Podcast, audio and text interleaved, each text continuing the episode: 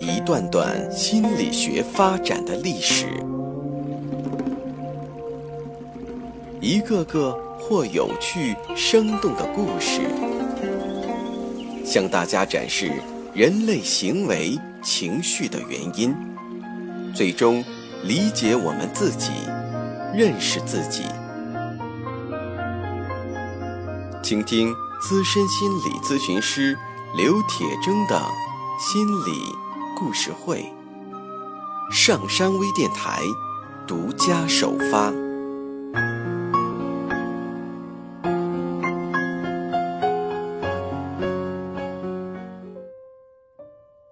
你好，欢迎收听今天的心理故事会，我是心理咨询师刘铁铮。在二十世纪，有这样的一位女性，九岁时，她确立了自己的生活态度。如果我不能漂亮，我将使自己聪明。十二岁时，他立志当一名医生。二十一岁，他进入大学学习医学。二十四岁，他结婚并接连生了三个女儿。二十八岁，他获得医学博士学位。四十一岁，他离婚。四十七岁，担任芝加哥精神分析研究所副所长。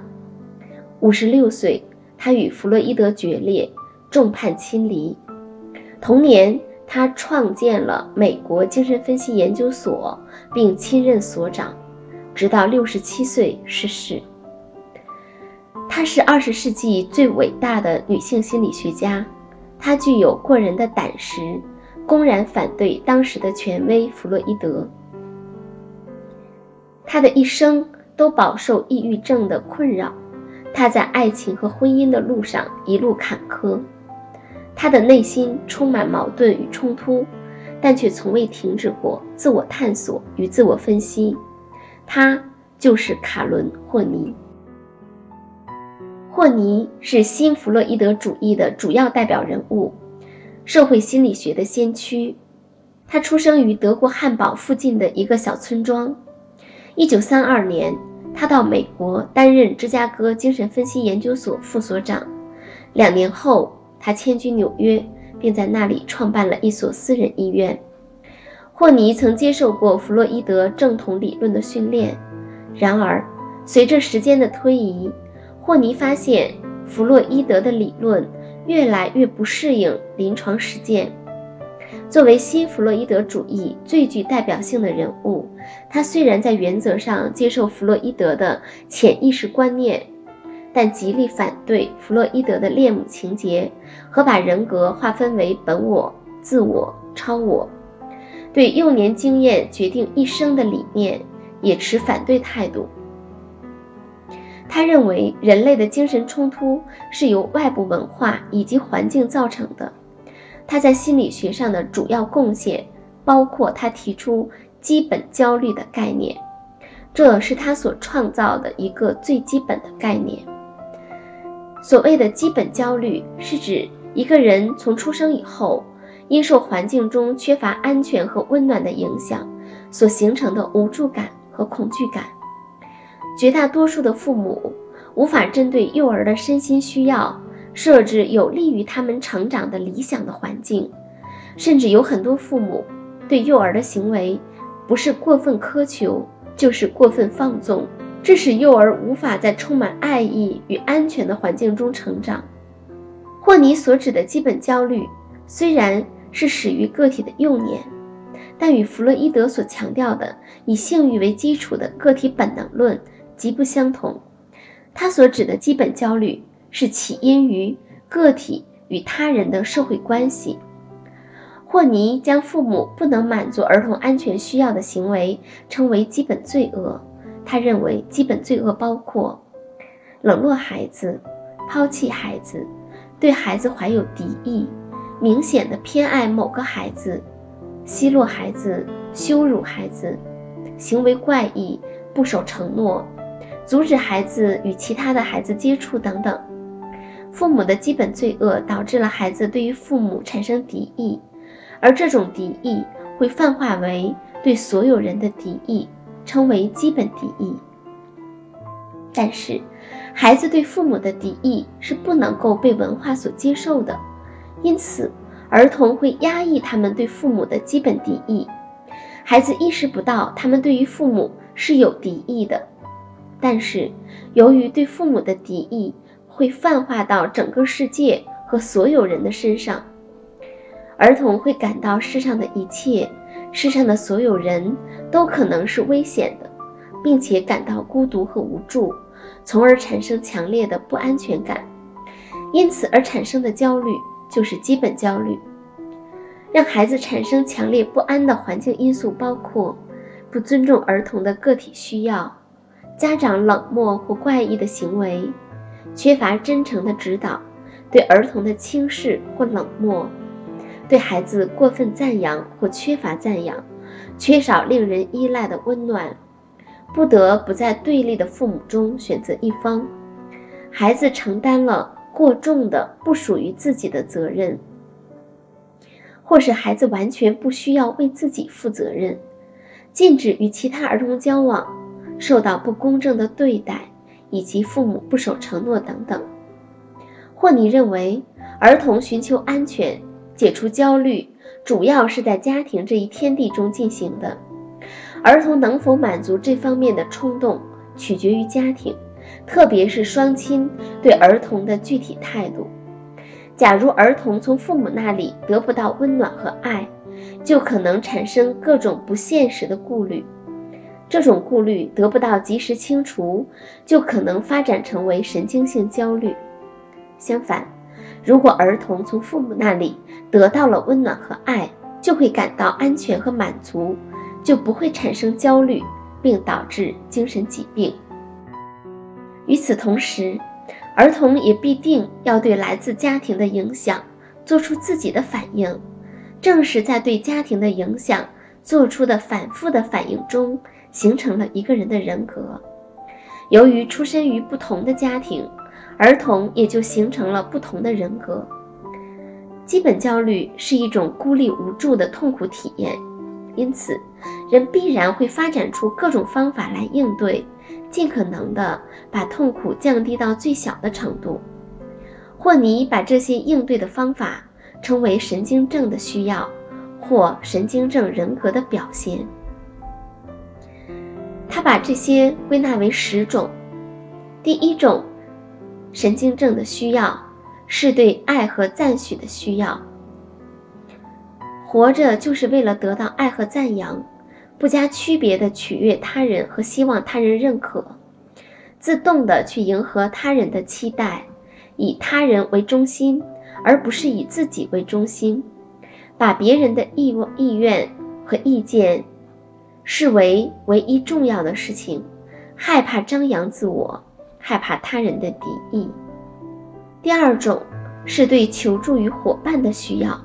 希望能够依附于一个能保护自己的伙伴，以免受到伤害。完全以伙伴为中心，这个伙伴要帮助他实现人生的一切期望，为他负责。基于这一需要，往往对于爱的评价过高，认为爱能解决一切问题，害怕孤独，害怕被抛弃。第三种是把。自己的生活限制在狭隘的圈子里的需要，为了避免失败而无所事事、无欲无求，克制雄心壮志和物质欲望，保持不引人注目，并处于从属地位，以谦卑为最高价值，寻求节省，缺乏消费的冲动，害怕提出任何要求，害怕怀有愿望。第四种需求。是对权力的需要，崇拜强权，蔑视弱小，渴望支配别人，不尊重他人，不尊重他人的个体性，也不尊重他人的尊严和感情，不加区别的仰慕力量，看不起弱者，害怕失去控制，害怕软弱无力。第五种需要是对剥削他人的需要，主要按。是否能加以剥削或利用去评价别人？关注各种各样的剥削点，包括金钱、想法、性以及感觉，以能拥有剥削技能为荣。特别害怕别人占他的便宜，害怕成为傻瓜，但却认为自己从别人身上得到好处是理所应当的。第六种需要是对社会声望的需要，活着是为了得到认可，获取在别人心目中的威望，对所有的人或事物都是根据他们的声誉价值去评价的，害怕失去社会地位。特别怕丢脸。第七种需要是对个人倾慕的需要，自我形象膨胀，活着是为了被别人奉承和恭维，特别害怕失去称赞。第八种是对个人成就的需要，不顾后果的追求名声、财富和社会地位，需要超过他人。自我评价依赖于成为极优秀的人，尤其是在自己的心目中，具有侵略性的挫败别人的倾向，不懈地追求更大的成就，不惜充满焦虑，害怕失败。第九种是对自立的需要，极力避免对任何人承担责任，不愿意为任何事儿或任何人所累，不需要任何人。不受任何事物的约束，不依靠别人，害怕自己会需要别人，害怕束缚，害怕亲密关系，害怕爱。第十种是尽善尽美的需要，无情的追求完美，对任何批评和指责都极为敏感，力图成为完美无缺的人，对可能的瑕疵都会反思或自责。因自认为完美无缺而感到高人一等，害怕在自己内部发现瑕疵，或害怕犯错误。事实上，正常人也有获得爱和赞许、求助伙伴、追求个人成功等等的需要，但正常的人能根据实际情况来加以调整和选择，不会不顾一切地纠缠于某一种需要。不会强迫性的偏好某一种需要，不会将其当成一种生活方式，而去丢弃其他的需要。但对于神经症而言，执着于某种需要，是为了降低或去除基本焦虑。可是，由于其他对人也十分重要的需要得不到满足，从而使他们更加焦虑。为了对抗这种焦虑。他们就更刻板地抓住那种特定的需要不放，如此反复，陷入到恶性循环中而不能自拔。